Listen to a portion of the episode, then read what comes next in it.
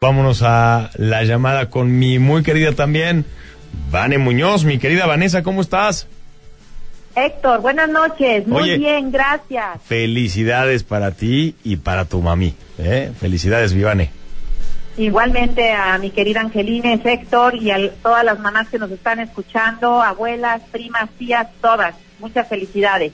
Y eh, a propósito de, del día, Héctor, y eh, me gustaría hacer una pequeña pausa respecto a las entrevistas para hacer una, compartir un poquito eh, lo que para mí ha sido en mi historia el, el ser mamá. Realmente hay gente que te dice que, que, que casarte te cambia la vida, pero en realidad en mi caso, cambiarme la vida fue convertirme en mamá. Fue algo transformador eh, en mi historia, al estrenarme de mamá, fue mi motivación para emprender, ya que para mí representó una alternativa de seguir creciendo profesionalmente, porque yo me bajé del barco de trabajar en una empresa, ¿no? Entonces yo no quería eh, renunciar a mis aspiraciones profesionales, que es lo que nos puede pasar a muchas mujeres.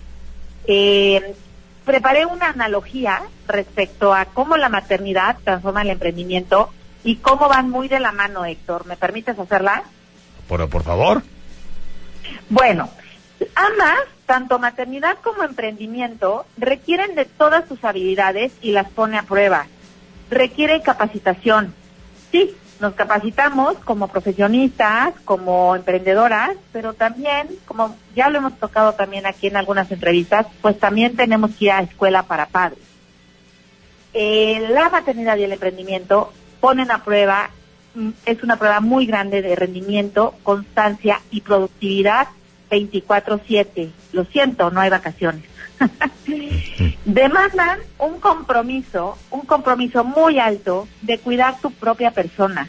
Necesitamos mantener un cuerpo sano, pero sobre todo una mente y emociones en equilibrio y esto es clave para sostener y educar a nuestros hijos. Ambas requieren que seamos valientes. Necesitamos ser valientes para saber cuándo pedir ayuda, para saber decir no y para poder poner límites. Ambas implican tomar retos y tomar riesgos.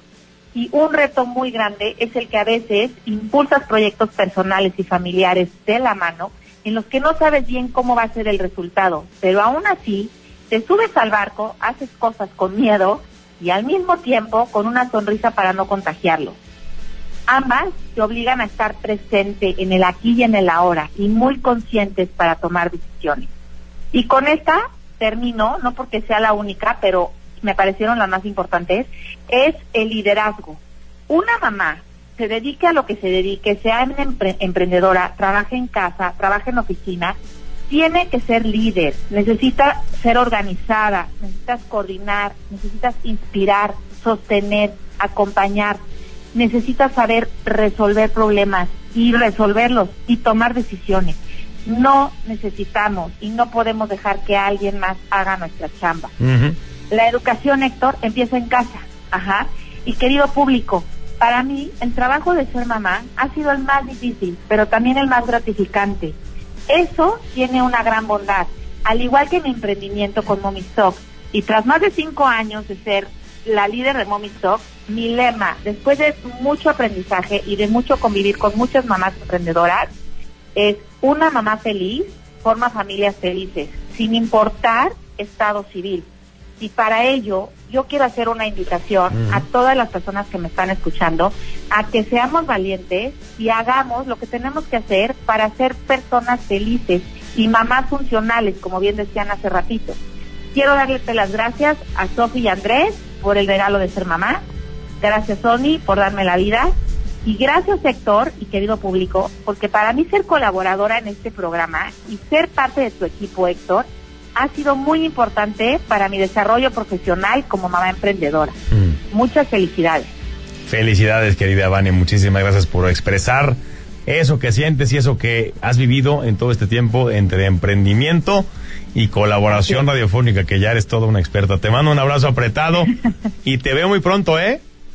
Nos vemos muy pronto. Estamos ya a muy poquitas semanas de volver a cabina. Eso, aquí te esperamos con gusto.